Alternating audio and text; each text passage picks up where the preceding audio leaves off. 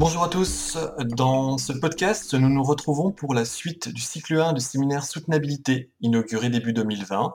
Le séminaire a pour ambition de construire un cadre adéquat d'élaboration et de conduite des politiques publiques, prenant en compte à la fois les défis de durabilité à long terme de chaque politique et les impératifs de changement à plus court terme, tout en intégrant, dans une approche systémique ou holistique, et en croisant les disciplines et les expertises. L'épisode d'aujourd'hui est le premier épisode d'une série constituée de trois podcasts et d'une webconférence consacrée au modèle, et en particulier à la capacité des outils de modélisation à nous prémunir de l'insoutenable.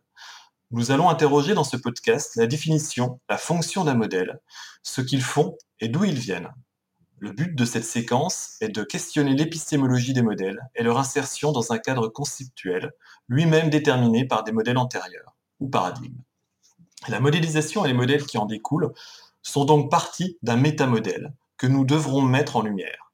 C'est dans ce référentiel et dans ces cadres conceptuels que les modèles, au sens défini de modélisation présenté ici, sont conçus. Je m'appelle Julien Bueb, je suis économiste de l'environnement à France Stratégie et j'accueille aujourd'hui Frédéric Attouati et Franck Varenne. Frédéric Attouati, vous êtes spécialiste de littérature comparée et d'histoire des sciences, docteur en littérature comparée, chargé de recherche au CNRS et membre du Centre de recherche sur les arts et le langage à l'EHESS. Vous avez travaillé sur les conditions épistémologiques de l'usage de la fiction. Et pour le philosophe des sciences, les modèles sont des fictions. Et vous êtes intéressé plus récemment à la représentation de la Terre dans les sciences. Vous êtes également metteuse en scène. Franck Varenne, vous êtes maître de conférence en épistémologie à l'Université de Rouen. Vous avez récemment contribué au dictionnaire critique de l'Anthropocène, modèle et modélisation, qui vient de paraître aux éditions CNRS. Vous faites également partie du collectif Modéliser et Simuler, édition matériologique, panorama multidisciplinaire des modèles. Bien, aujourd'hui, nous allons procéder en deux temps. Nous allons questionner dans un premier temps les modèles. Qui sont-ils et d'où viennent-ils pour enfin aborder ce qu'ils font dans un second temps? Première question que j'adresse à Monsieur Varenne. Monsieur Varenne, merci d'être présent et bonjour. Merci à vous, bonjour. Euh, qu'est-ce que c'est qu'un modèle? Existe-t-il une définition précise? Alors, il y a eu beaucoup de, débats, euh, puisque c'est une notion euh, un peu polysémique. bon, il faudrait à la fois faire l'histoire du concept et l'histoire du, terme lui-même, qui ne sont pas exactement les mêmes. Euh, le terme modèle lui-même, enfin la formulation, le mot lui-même euh, est d'usage euh, finalement assez récent en sciences, hein, alors qu'il est plus ancien dans les arts et les techniques. donc on y aura sans doute l'occasion d'y revenir. Mais c'est vrai qu'aujourd'hui, je dis aujourd'hui, c'est-à-dire depuis en gros les années 1930-1950, le terme de modèle est devenu omniprésent dans la plupart des pratiques scientifiques. Euh, et puis aujourd'hui, il y a des actualités qui renouvellent encore cette euh, pertinence. Alors qu'est-ce qu'un modèle du coup aujourd'hui avec le recul qu'on a? Ben, C'est quelque chose d'extrêmement vaste qui renvoie à des pratiques extrêmement vastes. Euh, ce que j'ai essayé de, faire dans mes, propres travaux, c'est d'essayer de, penser cette pluralité en lui donnant quand même une certaine limite hein, pour pas que ce soit un terme attrape-tout. Je suis épistémologue, donc j'ai surtout utilisé l'analyse des, pratiques scientifiques plutôt que les pratiques culturelles, mais même le, terme de modèle a, des emplois dans ce cadre-là. Donc en ce qui concerne les pratiques euh, cognitives et scientifiques, hein, euh, il me semble qu'un modèle, et il y a pas mal d'épistémologues qui sont d'accord là-dessus, faut dire qu'un modèle, c'est un objet substitutif hein, qui sert de médiateur dans le cadre d'une interrogation spécifique concernant un, système cible. Euh, par exemple, vous vous intéressez au climat, et eh bien vous allez produire un modèle numérique auquel vous allez poser par médiation interposée des questions concernant le futur, éventuellement le passé. Voilà, donc c'est un objet substitutif. Alors c'est pas, pas nécessairement un objet qui représente. globalement, c'est un objet donc médiateur, substitutif, qui facilite un questionnement. Voilà, donc c'est, si vous voulez, la, définition à laquelle je suis arrivé, plus une caractérisation d'ailleurs générale, et qui rassemble un certain nombre de, de suffrages, puisqu'elle n'est pas trop contraignante. Euh, l'intérêt de cette définition, euh, c'est qu'un modèle, justement, c'est un peu plus qu'une métaphore, on aura sans doute l'occasion d'y revenir. C'est pas simplement une production euh, linguistique, quoique il y a des lectures linguistiques des, modèles.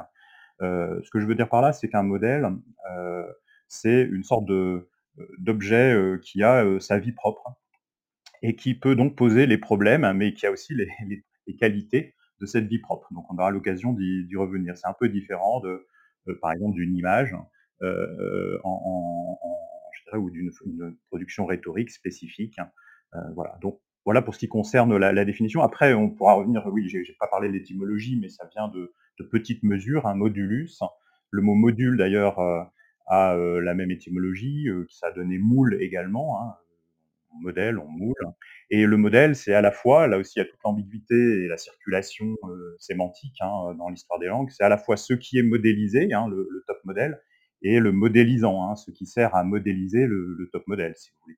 Heu, donc on voit toute l'ambiguïté, on y reviendra aussi, entre le descriptif, le prescriptif, bien entendu. Donc voilà, mais toujours est-il que dans dans ces cas-là, plutôt en science, c'est le modélisant, le modèle, c'est le modélisant et il est médiateur. Alors y a-t-il plusieurs types de modèles? Alors cette fonction générale de médiation dans le cas d'un questionnement, bah, elle conduit à une déclinaison, quand on regarde l'histoire des sciences, extrêmement riche. Il y a plusieurs types de modèles déjà au sens où il y a plusieurs natures des modèles. Il y a des modèles qui sont matériels, des modèles qui sont matériels vivants, des modèles qui sont, heu heu, imagés, ça peut être des images, ça peut être des cartes, des diagrammes, hein, ça peut être des formules et essentiellement en science aujourd'hui, c'est des formules mathématiques, hein, des équations, heu, voire des programmes, des bouts de code.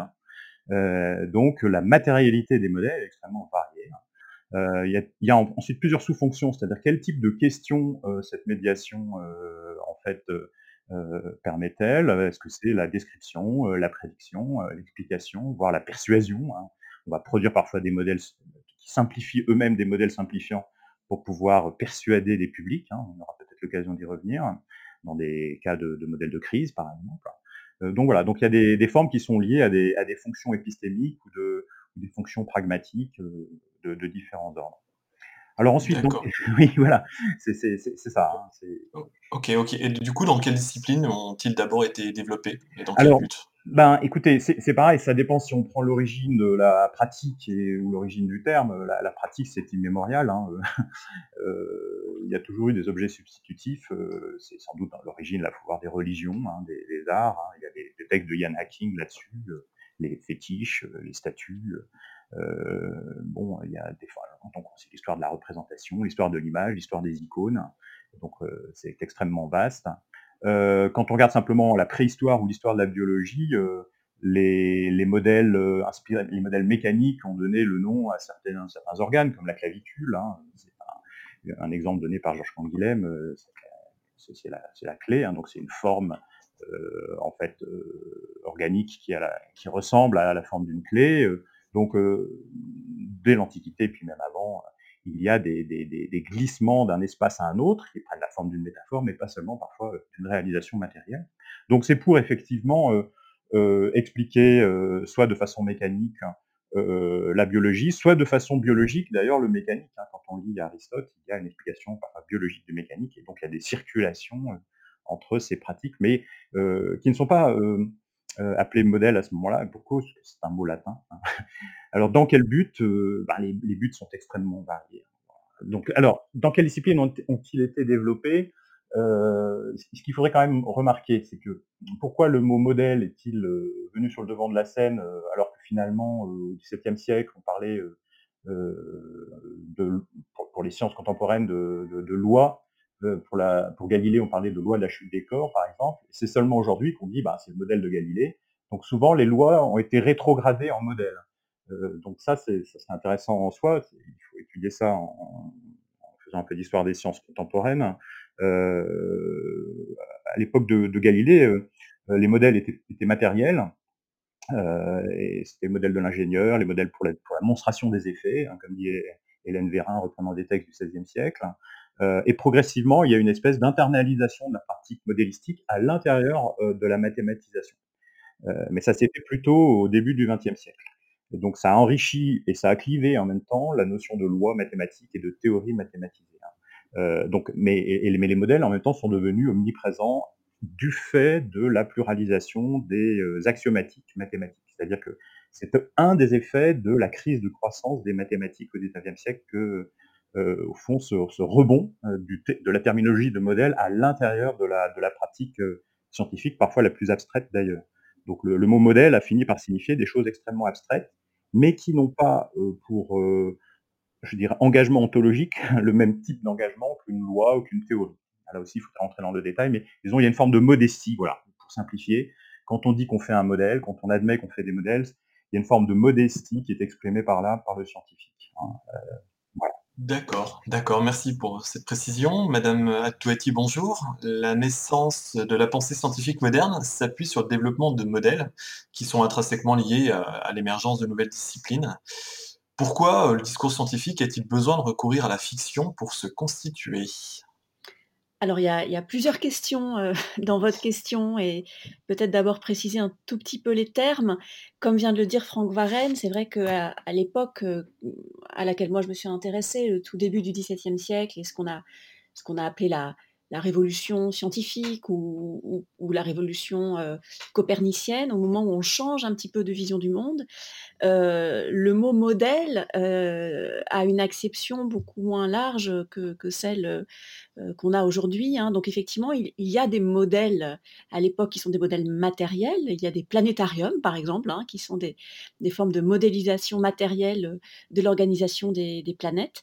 mais à l'époque, on parle plutôt de système, de du monde. En tout cas, voilà, si on veut bien prendre le terme modèle au sens large, euh, on pourrait dire effectivement qu'il y a une grande réflexion à cette époque-là sur les modèles du monde. En tout cas, moi, je me suis beaucoup intéressée à un type particulier de modèle. Donc peut-être que ça permet de, donner un exemple un peu, euh, euh, un, peu singulier par rapport à cette, comme le disait Franck Varenne, à, cette présence des modèles dans toutes les sciences. Donc moi, je me suis intéressée très particulièrement au modèle du cosmos, on pourrait dire, hein, aux représentations du cosmos et au moment de la bascule fondamentale euh, d'un système géocentrique à un système héliocentrique.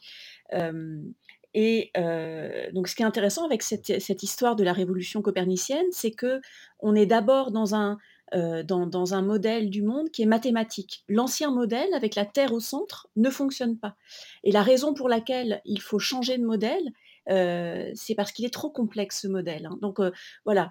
Et donc ce qui est intéressant, c'est que le discours scientifique au début, effectivement, enfin, le, pour reprendre vos termes, la, révolution copernicienne part d'abord d'une réflexion sur quel est le bon modèle mathématique du monde, en fait. Hein. voilà. Et le problème, c'est qu'on n'a pas tout de suite de démonstration vraiment algébrique ou instrumentale. Il faudra attendre euh, Galilée, il faudra attendre donc le début du XVIIe siècle, et puis ensuite Newton pour avoir vraiment des démonstrations euh, de ce nouveau système du monde. Et là, pendant plus d'un siècle, moi c'est cette période qui m'a beaucoup intéressée, euh, on fait appel à ce qu'on pourrait appeler euh, effectivement des, fictions scientifiques. Hein. mais là, on, sort un petit peu de la, question du modèle. C'est pour que c'est deux choses différentes.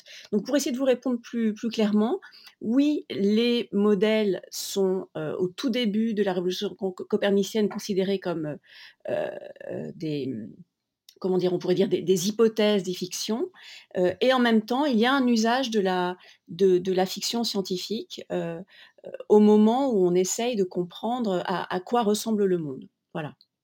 D'accord, merci. et du coup, qu'est-ce qui caractérise l'usage de la fiction dans les sciences? Alors, euh, encore une fois, ce qui est compliqué, c'est que c'est deux choses différentes. Hein. On sort un petit peu de la question du modèle, mais la fiction telle que je l'ai euh, moi étudiée, euh, elle, elle agit, elle a, elle est, comment dire, elle est, elle est sollicitée au moment où on n'a pas encore de, démonstration ferme. L'exemple que je vous donnais, c'est qu'on est entre 1543, donc la Copernic et Newton, un siècle et demi, et on n'a pas encore de démonstration instrumentale pour ce, nouveau modèle du monde. Et bien dans ce cas-là, des, astronomes comme Kepler, mais on pourrait dire aussi Descartes à sa manière, vont utiliser la fiction pour, donner à voir en fait leur, leur nouveau modèle. Donc, à quoi ressemble ce nouveau monde s'il n'a pas la Terre au centre? Eh bien, par exemple, Kepler imagine des fictions lunaires pour voir la Terre de loin ou pour changer de, cosmos. Voilà. Et donc, c'est quoi qui caractérise l'usage de la fiction dans les sciences à ce moment-là? C'est un usage très ponctuel, très précis, très limité, très encadré, puisqu'il faut quand même le rappeler, la fiction et la science, normalement, ça s'oppose, hein, le, fictionnel, le mmh, mmh, mmh. voilà. Et donc, qu'est-ce que c'est que ces étranges cas de fiction qui peuvent être quand même utilisées en science, eh ben, on les trouve par exemple dans les expériences de pensée. Hein. Une expérience de pensée, euh, euh, comme le fait Kepler, c'est eh bien que se passerait-il si on allait dans la Lune et qu'on voyait la Terre de loin? Euh, Que se passerait-il si on pouvait voyager dans l'espace Et évidemment, tout ça, c'est de la fiction à l'époque. Hein. Voilà. Donc, il y a bien un usage ponctuel possible de la fiction, mais voilà, ça c'est des fictions narratives, hein, c'est des, mmh voilà. Mais c'est pas la même chose, par exemple, que le que le que, que le que la fiction chez Descartes. Hein. Descartes fait un, une étrange fable du monde, aussi un modèle du monde. Il appelle ça la, fable de mon monde, où il imagine qu'il s'éloigne de la Terre actuelle et qu'il recompose le monde. Ce qui est assez extraordinaire avec le modèle cartésien, c'est que c'est un modèle, comme on sait, euh, mécaniste, hein, euh, et qui va être très très important dans, dans l'histoire de la pensée. Euh, et c'est un modèle qui est fondé sur un moment une fiction, une fable. Il imagine euh, qu'il va euh, euh, repenser le monde à partir de son origine. Voilà, donc on a des, exemples, effectivement, au XVIIe siècle, de moi ce que j'aime bien appeler des cosmogrammes, c'est-à-dire des, modèles de la,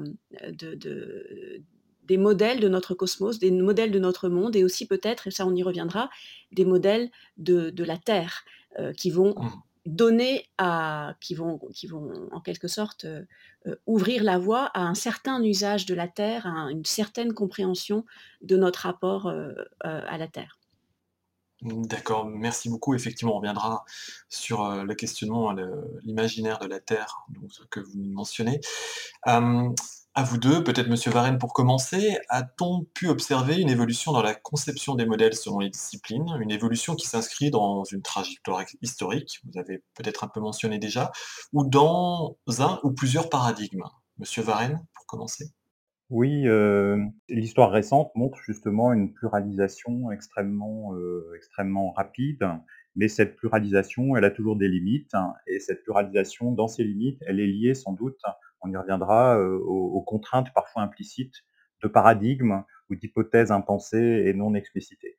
Alors, pour répondre à votre question, oui, j'avais déjà commencé d'ailleurs à, l'évoquer. En fait, je, je, parlais de la pluralisation des, langages mathématiques, pour faire simple, des axiomatiques, à partir du milieu du 19e siècle, euh, il en existait déjà au moins deux ou trois, l'arithmétique, la géométrie, mais les géométries deviennent plurielles, comme vous le savez, géométrie euclidienne, etc. Et puis surtout, il y a une explosion de, la statistique euh, qui devient un, domaine à part entière des mathématiques, les probabilités qui sont axiomatisées d'ailleurs assez tardivement. Euh, ça développe tout un tas de, de, sous, possibilités de formuler des, modèles. Donc, voilà, donc il y a eu une, explosion de, cela, et je, pense que ça va de pair avec, euh, euh, on parle souvent de, réductionnisme dans les sciences, de mécanisme, et c'est vrai qu'il euh, y a cette tendance-là lorsqu'on essaye d'appliquer Newton dans les sciences du vivant au XVIIIe siècle, etc., les approches mécanistiques, et puis ce qui est associé aux équations différentielles, etc. eh bien, en fait, il y a une, du, fait de la la disposition, la mise à disposition d'un nombre plus grand d'axiomatiques, hein, avec des hypothèses mathématiques parfois contradictoires hein, concernant le, monde physique, hein, eh bien, ça multiplie en fait les types de questions ou les types de réponses qu'un modèle peut, permettre de formuler. donc ces rôles-là se, multiplient. on voit que d'ailleurs, on comprend de plus en plus en pratiquant par exemple les, probabilités qu'un modèle peut prédire sans nécessairement expliquer. Euh, parce qu'il ne faut quand même pas euh, oublier que, enfin, je, l'interprète quelque chose comme ça, je ne sais pas si Frédéric sera d'accord, mais la, grande réussite de, Copernic, de, de, Galilée, qui va mathématiser la loi de la chute des corps, c'est qu'il va réconcilier la prédiction et l'explication. on avait en gros, de manière très schématique, les, philosophes post-aristotéliciens qui, qui mais sans être capable de, prédire. Et d'un autre côté, on avait les ingénieurs qui avaient des abacs qui pouvaient prédire sans expliquer. Et le, grand succès de la, de la néo-mathématisation, parce qu'il y avait déjà des mathématisations dans l'Antiquité, mais la néo-mathématisation de, certains pans de la physique, chez, Galilée en particulier avec la chute des corps, c'est qu'il réconcilie les deux, et donc euh, il associe euh, un essor mathématique à un essor technique. donc voilà, pluralité en résumé, pluralité et des, pluralisations croissantes des, modèles qui, en se dématérialisant, peuvent s'insinuer un peu partout, avec des, des biais du coup idéologiques, mais qui peuvent être cachés parce qu'ils ont une, parfois une technicité qu'il est difficile de, comprendre de prime abord. D'accord, merci. Madame Matouetti, vous souhaitez compléter? Oui, très rapidement, c'est très, très juste. Enfin, l'astronomie, à nouveau, est un, exemple de cela. effectivement, elle était d'abord plutôt mathématique, voire théologique, et puis elle devient plus physique. Et effectivement, c'est ça qui est très important au XVIIe siècle, c'est cette espèce de réunion et de transformation des disciplines par les types de modèles qui sont, sollicités en quelque sorte. Et puis l'astronomie simplement est un bon exemple de la variété des types de modèles, hein, donc mathématiques, matériels, les diagrammes, les modèles informatiques et les simulations aujourd'hui. Euh, c'est effectivement un, bon exemple de, de, ce qu'explique Franck, Franck Varenne, hein, le fait que ça devient de plus en plus abstrait. Mais peut-être que c'est intéressant de rajouter une petite note sur les, les modèles de la Terre, donc qui m'intéresse beaucoup en ce moment, et de rappeler par exemple que la, Terre animée, parcourue de courants organiques de la Renaissance, n'est pas du tout la même chose que la Terre abstraite et mécanisée du monde de Descartes, qui est encore autre chose que le globe construit par les empires, la colonisation. Et aujourd'hui, dans nos conceptions de la Terre et des vivants, c'est vrai qu'on hérite de ces différents modèles contradictoires. Donc là, j'utilise le mot modèle dans un sens un peu différent, mais c'est intéressant de voir tous les débats qu'il y a sur euh, l'héritage de ces différents modèles de la Terre, euh, euh, monde, globe, Terre animée, terre, des géologues, terre de la biosphère, enfin voilà, ça, ça, pose des questions effectivement assez passionnantes aujourd'hui, l'existence même dans l'histoire des sciences de ces différents modèles. D'accord, merci beaucoup, merci pour ces précisions. Bien, nous allons pouvoir passer au second temps de discussion sur les modèles, que font-ils? Nous avons vu, compris que, que le terme modèle renvoie à une définition précise, pour autant, euh, sa compréhension peut renvoyer à modélisation, conceptualisation, scénarisation, etc. Je dirais même cosmogramme, puisque vous l'avez mentionné. Lors de ce second temps de l'enregistrement, il s'agira donc d'explorer le rôle des modèles, éventuellement dans leur acceptation large, dans la fabrique de la société. Donc, on va interroger leur représentation et leurs usages. On va commencer par M. Varenne de nouveau. Comment peut-on se prémunir contre les biais idéologiques ou les hypothèses normatives implicites dont les modèles peuvent être porteurs? Euh, bah, écoutez, je pense par euh, l'accroissement de la culture, idéalement, l'enseignement, l'accroissement de, la transmission de l'histoire des sciences que fait ma, collègue, et puis euh, l'histoire comparée des sciences, l'histoire comparative et, critique. mais la plupart de nos, cursus ne sont pas, sont assez pauvres s'ils n'ont pas le temps de développer ça. Déjà, c'est formidable si on développe une compétence technique spécifique, euh, euh, tantôt probabiliste, d'ailleurs dans les maths appliquées euh, à l'économie, plutôt que déterministe ou que sais-je, etc. Alors ça m'amène à ce que je voulais dire, c'est que je parlais de pluralité des axiomatiques. Une axiomatique, quand elle est appliquée, bon, elle est neutre en elle-même à l'intérieur d'un, d'une approche mathématico-mathématique, mais elle, porte avec elle inévitablement des hypothèses normatives sur le comportement du mobilier du monde. Euh, par exemple, quand vous décidez d'utiliser des équations différentielles euh, ben, pour euh, expliquer les phénomènes de la chaleur, ça veut dire que quelque part, vous avez une lecture de mécanique analytique, des phénomènes de la chaleur, et ça vous amène à des impasses, mais aussi à des solutions géniales. Et ces impasses sont la source même de la solution géniale, par exemple de Fourier. mais il y a derrière un biais qui est quoi? Qui est par exemple le déterminisme. Ce déterminisme que permet d'exprimer les équations différentielles, c'est quelque chose que décide de préférer quelqu'un comme René Thom encore au XXe siècle. Il dit bah, je ne veux pas avoir d'approche discrète, je ne veux pas avoir d'approche discontinue, je ne vais pas utiliser les probabilités, les, approches stochastiques, parce que c'est une conception euh, métaphysique qui est fausse. Euh, je simplifie son propos, mais euh, donc voilà, donc les, biais idéologiques peuvent venir parfois de solutions techniques assez, assez, assez précises. Alors évidemment, il y en a en, sciences sociales et en économie, quand vous décidez de représenter les phénomènes humains par des phénomènes stochastiques d'interaction entre individus, ben, vous avez une approche qui est plutôt, effectivement, en général, euh, politiquement libérale, on va dire les choses ainsi, euh, d'individualisme méthodologique en sociologie, plutôt que holistique. Au contraire, quand vous allez avoir une approche euh, statistique globale ou de ce, que, pratiquait au début Bourdieu, l'analyse géométrique de données. Vous, allez avoir une approche géométrique en fait du champ social et vous allez construire la notion de champ à partir de cette conception géométrique en fait hein, qu'il a a apprise auprès de gens comme Guilbeault et quelques autres à l'école normale, je crois, enfin à l'école des hautes études. Donc les, concepts même de la sociologie et de l'économie sont extrêmement déterminés par des possibilités, mais aussi par des, par des simples mises à disposition de l'existant à ce moment-là de telle ou telle axiomatique. ce que je veux dire par là, c'est que c'est un déterminisme par défaut. Je ne suis pas un instrumentaliste déterministe radical, mais je suis une façon mesurée. Je pense que quand on a à disposition que les équations différentielles à la fin du 18e, au début du 19e siècle, eh ben, on a une conception du monde qui est extrêmement sclérosée par rapport à la nôtre, qui avons développé les probabilités. Euh, ou euh, la théorie des catégories, ou euh, la, topologie, voilà. Donc ces, hypothèses normatives ben, vont, dans les, vont dans les deux sens en fait. alors comment s'en prémunir? Ben, En enseignant la pluralité, en disant en fait aux, doctorants, ben, vous êtes dans telle chapelle, sachez qu'il en existe d'autres, sachez que quand vous modélisez la transmission génique, etc., avec une approche individu centrée ou non systémique, ben, ça dépend en fait du fait que votre chef de thèse lui-même est contraint par des choix. il y a une dépendance au chemin là qui est très forte. Et donc il faut enseigner cette dépendance au chemin pour enseigner la liberté, je dirais. donc voilà. Merci pour ces explications. C'est très important pour l'économiste que je suis d'avoir pu entendre ça. dans quelle mesure, Madame Atouati, les modèles scientifiques sont-ils dépendants des présupposés culturels Eh bien, je pourrais continuer euh, à, ma manière sur euh, ce que disait à l'instant Franck Varenne, euh, de, manière peut-être plus effectivement plus, plus liée à l'histoire culturelle. Il me semble que pour bien comprendre un modèle, en fait, il faut se demander à quel modèle il s'oppose ou, à quel modèle au pluriel d'ailleurs il s'oppose.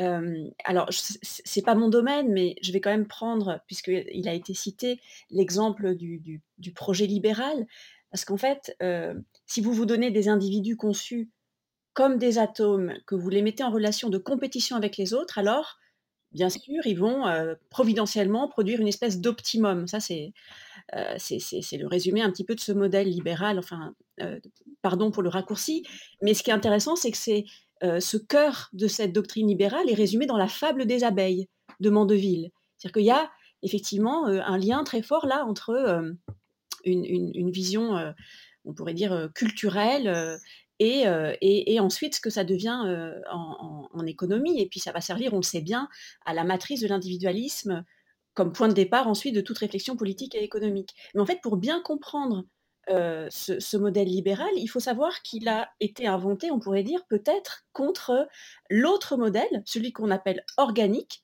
qui supposait à l'inverse qu'il existe un tout, un corps politique supérieur et que les citoyens ne sont que des cellules des organes de ce grand corps, bref, un état euh, au, bien duquel les individus devront se sacrifier, qui sait mieux que ce qu'il doit faire. Et en fait, on comprend brusquement que le modèle libéral est une machine de guerre contre le modèle organique, résumé dans une autre fable, tout aussi célèbre, celle des membres et de l'estomac. Voilà, une fable contre une autre fable, euh, avec des conséquences évidemment de, conception euh, des modèles économiques absolument énormes. Merci beaucoup. Euh, dans quelle mesure les productions artistiques peuvent-elles être considérées comme des modèles ou des cosmogrammes? Euh, la question est, difficile puisque effectivement moi je, prends une, enfin pour vous répondre une, définition assez large de modèle alors qu'il faudrait avoir la définition précise euh, que, donne Franck Varenne. Mais quand même effectivement on peut dire que les, je vais prendre un exemple en fait la métaphore très, importante à la Renaissance du théâtrum mundi, euh, du théâtre du monde, qui est un petit peu le, cosmogramme euh, qui englobe et qui est la base de, beaucoup de réflexions, euh, c'est, on pourrait dire, effectivement un, un, modèle et c'est aussi une, production artistique. En fait, moi, ce qui me frappe, c'est le va-et-vient à certaines époques de productions artistiques qui, en quelque sorte, sont l'écho de, euh, de, Weltanschauung, mais qui en même temps les incarnent et qui, en retour, ont un effet sur, euh, euh, sur, la société. Et ça, c'est une chose qui a été beaucoup étudiée au XVIIe siècle, hein, cette espèce de va-et-vient entre production artistique, modèle philosophique, et effet sur la société. Bacon en parle beaucoup. Il est très intéressé par l'idée que en faisant un, modèle du monde dans, dans, son texte, dans son utopie, ben, en fait, il va, produire quelque chose. Voilà, donc effectivement, il y, a, un lien très fort entre art, politique et science autour de ces, de ces cosmogrammes, pour aller vite. Merci beaucoup. du coup, j'enchaîne avec une autre question pour Monsieur Varenne. Quels types de modèles sont les plus aptes à favoriser des processus d'apprentissage collectif? Alors justement, oui, j'étais très intéressé par la, réponse de Frédéric à l'instant. donc c'est la, je dirais la fonction prescriptive, voire performative, disons, de, certains modèles. Quoique là, il posait la question plus précise de l'apprentissage, c'est-à-dire que le, va-et-vient dont il est question, c'est donc un, retour ici spécifique, particulier, qui est que, au fond, l'acteur qui est éventuellement l'acteur humain qui est modélisé euh, va euh, non seulement être modélisé correctement ou va se conformer à la manière dont le modèle anticipe qu'il va se conformer, mais plutôt au contraire apprendre quelque chose. donc cette idée que les modèles auraient un pouvoir prescriptif, parce qu'au fond ils sont des, sortes de, pour certains quand même, de représentation du monde en, raccourci euh, des, des micro-mondes, des petits mondes, euh, mais qui ont en même temps une autonomie qui fascine et qui fait qu'on se, projette dedans, euh, au fond, amène parfois au fait que l'on se comporte à la manière dont le, modèle anticipe les choses. Hein. C'est ce qui se passe ordinairement en finance, lorsque on modélise des, des pricing, des comportements de, prix d'actifs en général, les, prédictions se passent bien. Et quand on regarde mathématiquement pourquoi ça marche bien, c'est parce qu'en fait, on fait l'hypothèse que les gens vont avoir confiance dans le modèle. Dans le modèle, il y a une autoréférence qui est que je fais l'hypothèse que les gens vont avoir confiance dans mes prédictions. Donc, ayant confiance dans mes prédictions, je peux faire le calcul. C'est là qu'il y a un sophisme pragmatique auquel je faisais allusion tout à l'heure. C'est-à-dire qu'en gros, on utilise ce qu'on a sous la main on utilise les mathématiques qui permettent cette anticipation. Et quand euh, les gens ont confiance dans le modèle, le modèle est bien euh, auto-performatif, euh, il conduit à des prophéties autoréalisatrices, sinon elles sont contre-performatives. Alors là, c'est des cas de, performativité ou de contre-performativité des modèles où il y a un retour sur le social. Et là, vous parlez d'apprentissage collectif, donc il y a l'idée où on va ouvrir, on va ouvrir cette, boucle infernale de, construction, prescription, anticipation, sommation. Hein. On est sommé parfois d'obéir à, certains modèles, ce que l'économie appelle des approches normatives d'ailleurs, qui mélangent adroitement les approches théoriques et les approches normatives, euh, qu'il faut un peu déconstruire. Donc là, c'est l'idée qu'on ouvre, euh, on ouvre euh, à des apprentissages, des apprentissages par le biais des modèles et on, favorise ces apprentissages. Donc on, évite une approche technocratique par le haut. Le modélisateur n'est plus celui qui regarde comme un dieu le, petit monde au-dessus de lui et qui est capable de dire ce que les acteurs vont faire, ou qui prescrit ce que les acteurs doivent faire pour qu'ils puissent anticiper ce qu'ils vont faire, euh, mais euh, où il y a un échange euh, interniveau entre le modélisateur. Alors, bah, on aura peut-être l'occasion d'y revenir, mais c'est des choses assez récentes, ça c'est né dans les domaines de la recherche-action dans les années 60-70, et aujourd'hui on peut les implémenter avec des approches informatiques. Ce que j'ai essayé de montrer moi dans mon travail, c'est que l'informatique a plein de défauts, mais elle a eu cette, euh, euh, cette qualité de diversifier encore plus, d'accélérer les, modes de formalisation et les, les appropriations de ces formalisations, et notamment en mélangeant les approches ludiques, euh, vidéoludiques parfois, et les approches donc, serious games en simulation, ce qui fait qu'on retrouve là aussi, alors je ne sais pas si c'est le, théâtre, les jeux vidéo ont des liens avec le théâtre, petits, ce sont des petits mondes, hein, comme les, euh, les, jeux, euh, les jeux de rôle en ligne massifs hein, euh, sont des sortes de mondes, hein, des mondes possibles ou des mondes fictionnels copartagés, où la, science prend parfois des, modèles de, plus modestes, je dirais, de co-construction, de questionnement collectif. Donc voilà, donc ma réponse c'est bah, pour favoriser les processus d'apprentissage collectif, il faut permettre la co-construction tant soit peu. D'accord, merci pour ces précisions. Euh, Madame Attuetti, vous avez travaillé avec Bruno Latour au théâtre de des négociations pardon, et à la pièce de théâtre Gaia Global Circus. La question de la représentation de la Terre, dont, que vous avez évoquée précédemment, sa modélisation est au cœur de ces expérimentations. Pourquoi avons-nous besoin, en plus des modèles scientifiques dont nous disposons, d'un modèle théâtral de la Terre? Alors je ne sais pas si on en a besoin, je ne sais pas si c'est euh, le, théâtre auquel il faut donner une, telle mission. c'est peut-être un peu, un peu énorme. Là, on parle de, production artistique, mais effectivement, ce que, ce que, vous, ce que vous avez la, gentillesse de, citer, c'est toutes ces expérimentations à la limite entre recherche, philosophie et théâtre que, que je mène avec Bruno Latour depuis quelques années.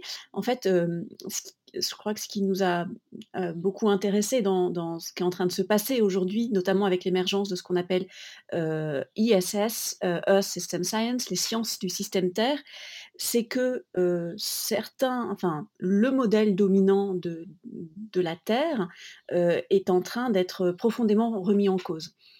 Et on, moi, ce qui m'intéresse dans les différents travaux que je mène, que ce soit au théâtre ou d'ailleurs avec des architectes, quand on fait des, cartographies dans ce livre qui s'appelle Terraforma, qui est, une espèce de, proposition pour pluraliser comme ça les, les, modèles cartographiques, ce qu'on essaye de faire, c'est vraiment de, oui, de, repluraliser un, un, certain modèle qui s'est un petit peu figé. Parce qu'en fait, quand on parle de la Terre, très souvent, on a comme image mentale la fameuse bille bleue, la photographie faite par la NASA en 69 et c'est vrai que cette, cette image de, la Terre comme globe ou alors cette espèce de geste qu'on fait quand on, quand, on parle du globe a, un petit peu recouvert la, multiplicité, l'historicité, la, diversité des, modèles. Et surtout, alors ça c'est quelque chose que Bruno Latour a beaucoup développé après Sloterdijk, l'idée que le, que le, que, le globe, en fait, le modèle du global nous, nous enferme aussi dans, certaines euh, limites. Et ce qui est très intéressant avec quand on plonge vraiment dans, la, dans ce qui se passe aujourd'hui, encore une fois, je ne suis pas une spécialiste, hein, je, je, mais je, me, je suis très intéressée par tous ces, nouveaux... Euh, euh, ce, développement scientifique autour des, des, Earth System Science, ce qui émerge, c'est un système Terre, un, on pourrait dire un modèle de la Terre qui a des caractéristiques assez intéressantes.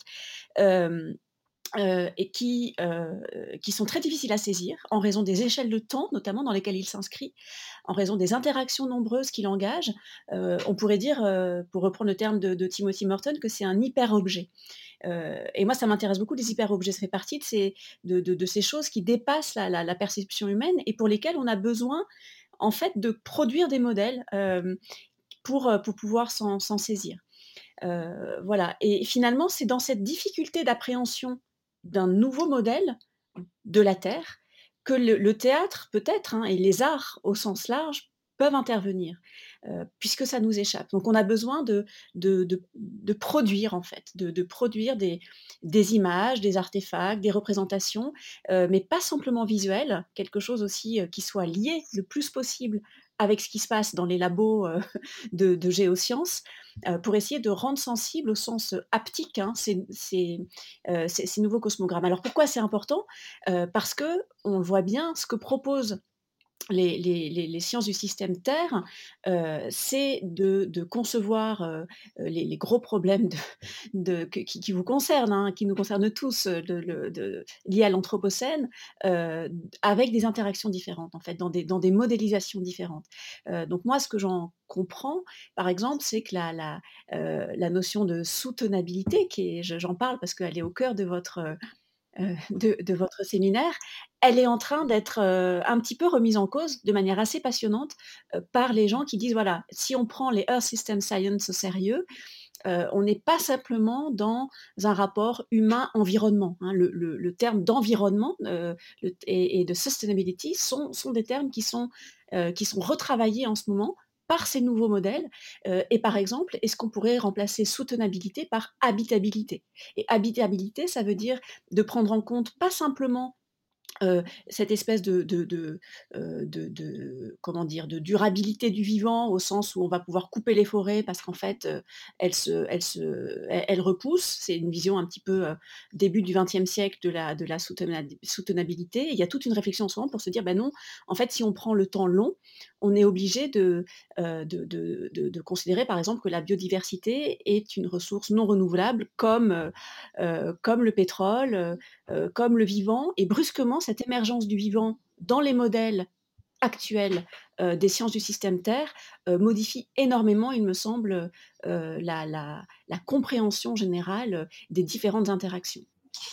Si ça modifie donc, compréhension générale des interactions, forcément, il va y avoir des conséquences en termes de transformation de société, en termes sociaux. Du coup, ça me permet très bien d'enchaîner sur la question suivante. Quel pouvoir donnent les modèles pour transformer la société? Est-ce que vous pouvez illustrer, illustrer pardon, vos propos par des exemples modèles utilisés et paradigmes sur lesquels ils peuvent euh, reposer? Madame Touetti, je vous laisse euh, reprendre et continuer. Ben voilà, ça me permet de poursuivre un tout petit peu sur cette, euh, idée que la, le, modèle, par exemple, donc de la soutenabilité qui a dominé le XXe siècle, qui se poursuit aujourd'hui comme une espèce de, mantra un peu du, du, green, hein, en fait, c'est un exemple assez intéressant de, euh, de, modèle humanocentrique qui a été utilisé dans la gestion, je vous disais, scientifique des forêts, mais aussi de la pêche, avec une idée simple qui est que toute espèce produit chaque année un surplus exploitable et que si vous prenez cette quantité, pas plus, vous pouvez continuer à l'obtenir pour toujours. C'est l'idée d'un rendement maximal euh, durable. Et finalement, quand on prend comme modèle cette idée de soutenabilité, en fait, les, processus terrestres généraux, plus vastes, plus larges, à plus grande échelle, constituent un arrière-plan muet pour les activités humaines. Et on voit bien que le mot soutenabilité, là, s'applique simplement aux humains. C'est un terme centré sur l'homme. C'est il est appliqué aux, interactions que nous avons avec notre environnement.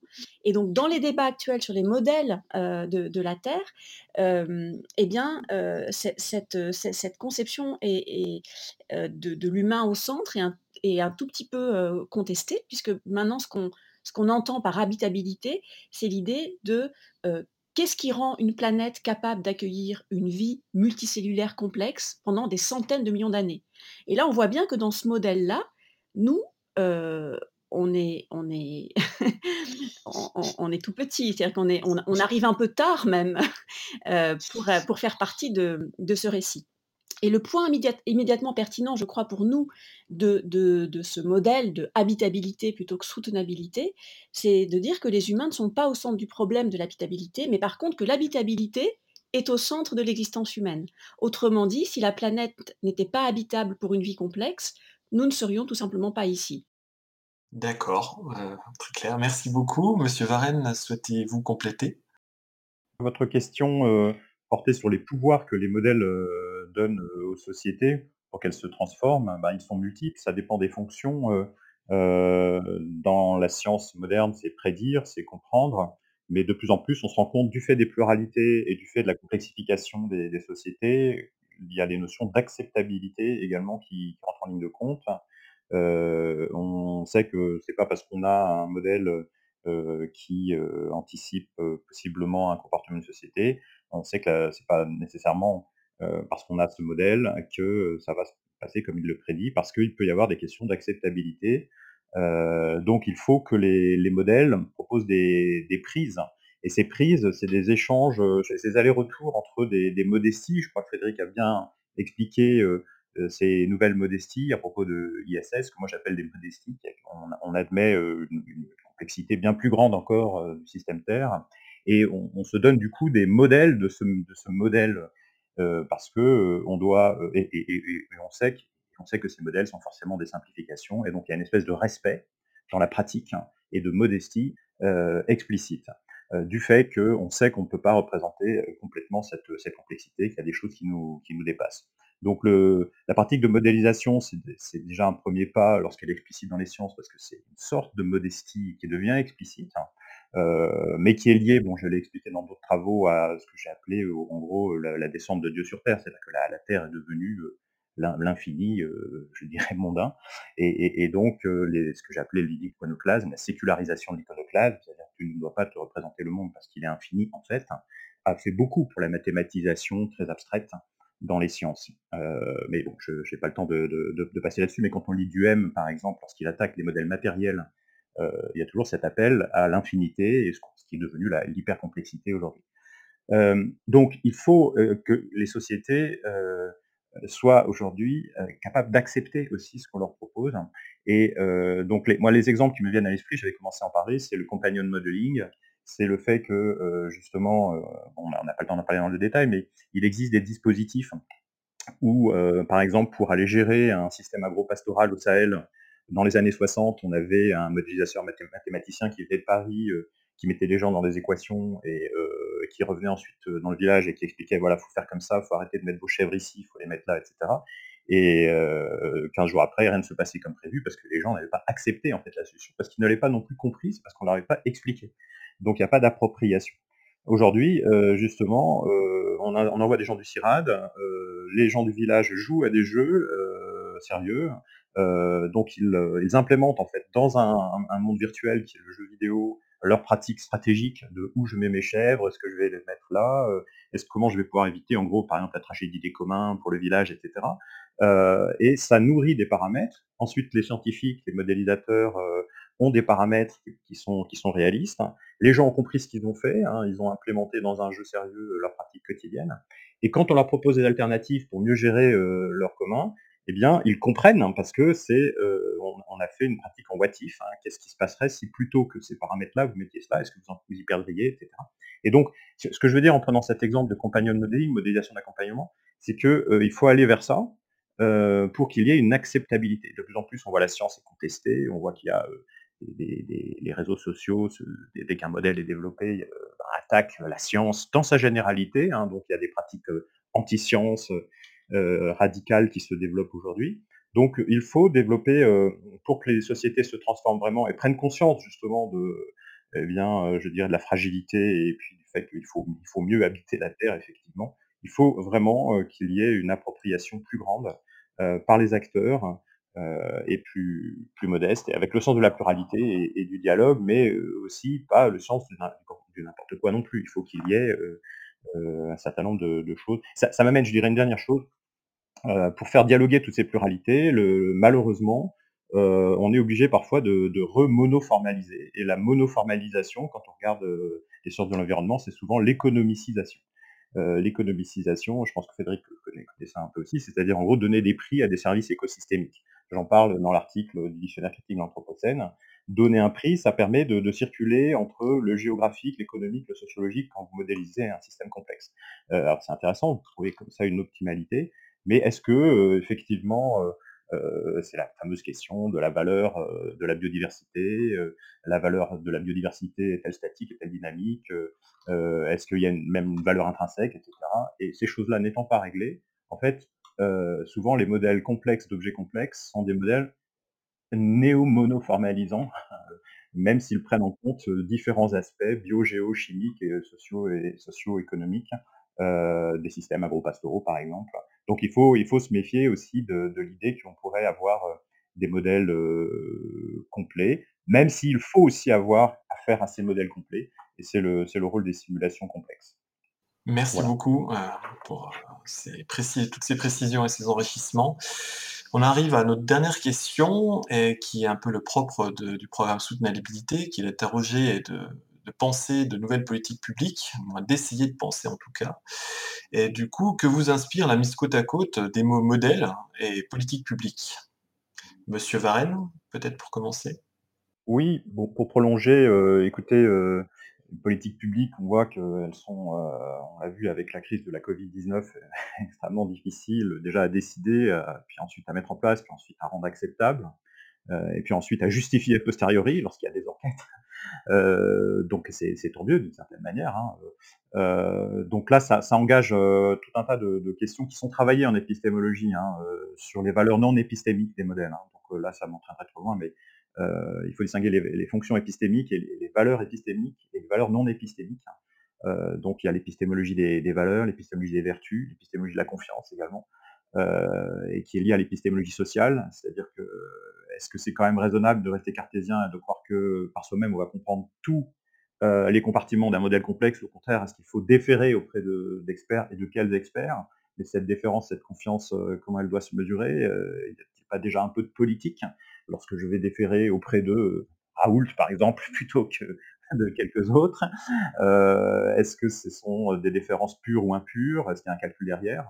Euh, ces, choses-là sont traitées par l'épistémologie sociale. Il y a deux épistémologies sociales. Il y a une épistémologie sociale euh, philosophie, cognitive et une épistémologie sociale de sociologie, euh, de sociologue, et, les deux sont, très riches et fécondes. Et, voilà. Et donc, il me semble que ceux qui réfléchissent aux politiques publiques doivent s'intéresser à ça, en plus de ces questions d'appropriabilité et d'explicabilité.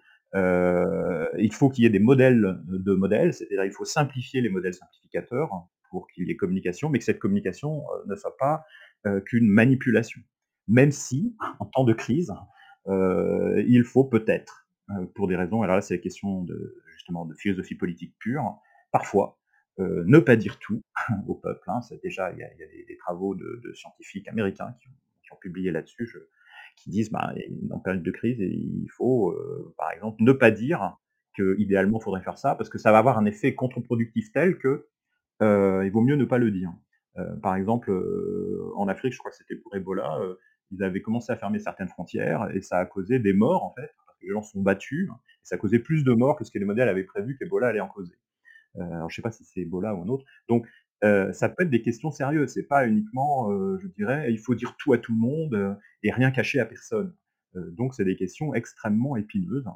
Euh, donc voilà, donc là j'ai parlé au fond de, des fonctions épistémiques, des valeurs épistémiques et des usages. Et euh, ces choses-là doivent être distinguées. Madame Attiotti, vous souhaitez prolonger? Oui, je, je, peux faire un, euh, une conclusion un peu, un peu, un peu rapide. C'est vrai que si vous mettez côte à côte, c'était votre question modèle et politique publique. Moi, je, j'ai à la fois euh, comme réaction euh, un peu intuitive un grand espoir et une grande prudence. Un grand espoir parce que, parce que bien sûr, on, on, on, on, voit bien comment l'une des questions posées par le terme de modèle, c'est voilà son, son, lien avec la réalité, de quelle manière il, ce, fameux va-et-vient dont on parlait tout à l'heure, hein, de quelle manière un, modèle, s'il est bien pensé, s'il est, s'il est, s'il est juste, s'il est euh, évolutif, s'il n'est pas figé, peut, peut, peut, avoir une influence absolument intéressante, euh, déterminante même pour, pour changer des, des, des, des, manières de des manières peut-être de, de, de, consommer, des manières d'habiter le monde, hein, je disais. Donc voilà, il y a, y a, effectivement quelque chose qui relie profondément la, la, question du modèle et des politiques publiques, et en même temps immense prudence ou méfiance à, à l'idée d'associer ces deux termes, puisque Franck l'a très bien rappelé, enfin la, question c'est le choix des experts, c'est-à-dire que qui, produit les modèles, quels modèles on choisit. Et effectivement, ce qui est frappant, c'est de voir que, ben voilà, pourquoi, le, groupe d'experts qui a été choisi par le gouvernement, je crois, il y a un mois, suite à la crise, ne réunit que des économistes. J'ai absolument rien contre les économistes, mais la, question qui est posée, c'est comment on pluralise les modèles, pas simplement dans leur typologie, mais aussi dans leur discipline. C'est-à-dire euh, l'importance peut-être de rappeler qu'il y a toujours un risque de recouvrir un modèle par un autre. Hein. C'est la, question de l'économisation, on parlait Franck. Euh, recouvrir un, modèle euh, cosmologique par un modèle économique. Donc peut-être que ce qui, pourrait être assez, important à poser comme question de politique publique, pour le coup, c'est de se demander comment constituer des groupes d'experts, puisqu'on parle de ça, capables de produire des modèles euh, qui ne soient pas des modèles euh, enfermés dans leur propre euh, discipline. Hein. Comment pluraliser les modèles de l'intérieur? J'ai absolument pas la réponse à cette question, si ce n'est comme Franck, d'inviter à, pluraliser les, experts invités et à faire appel à, l'histoire, à l'anthropologie, à la philosophie. Voilà, moi j'ai été très inspirée là ces derniers jours par un, texte extraordinaire de, de, Dipesh Chakrabarti, le philosophe indien, qui repense justement profondément cette, cette, histoire des modèles du monde. voilà, comment faire en sorte que ces experts-là, qui pensent les modèles de, façon philosophique, profonde, soient mis en lien avec les, les experts de, la, de, la mise en œuvre dans les politiques publiques. C'est peut-être ça l'un des enjeux. Bien, merci beaucoup. Merci à vous deux pour cet échange extrêmement riche. En tout cas, pour moi, j'ai appris beaucoup de choses. Euh, nous avons vu donc dans cette séance, euh, nous avons tenté en tout cas de, comprendre ce que sont les modèles, d'où ils viennent, ce qu'ils font, et quels sont leurs usages et leurs, leurs risques également. J'invite nos auditeurs à aller écouter les podcasts euh, 2 et 3 qui complètent en fait la séance modèle. Le podcast numéro 2 traite de, des tons capables de modéliser les insoutenabilités ou les soutenabilités, euh, interrogation sur les deux. Et le troisième podcast euh, interroge l'usage de la modélisation de l'expertise à la décision. J'invite également aussi à aller voir et lire des contributions connexes qui seront rattachées aux différents podcasts et qui vont compléter les propos que vous avez pu entendre lors de ce podcast et les suivants, qui permettront d'enrichir et de donner d'autres points de vue. Monsieur Franck Varenne, Madame Frédéric Totti, je vous remercie beaucoup Merci. pour votre Merci à vous. contribution et tout ce que vous avez pu nous partager. Et au nom de l'équipe Soutenabilité, je vous remercie beaucoup. Au revoir. Au revoir.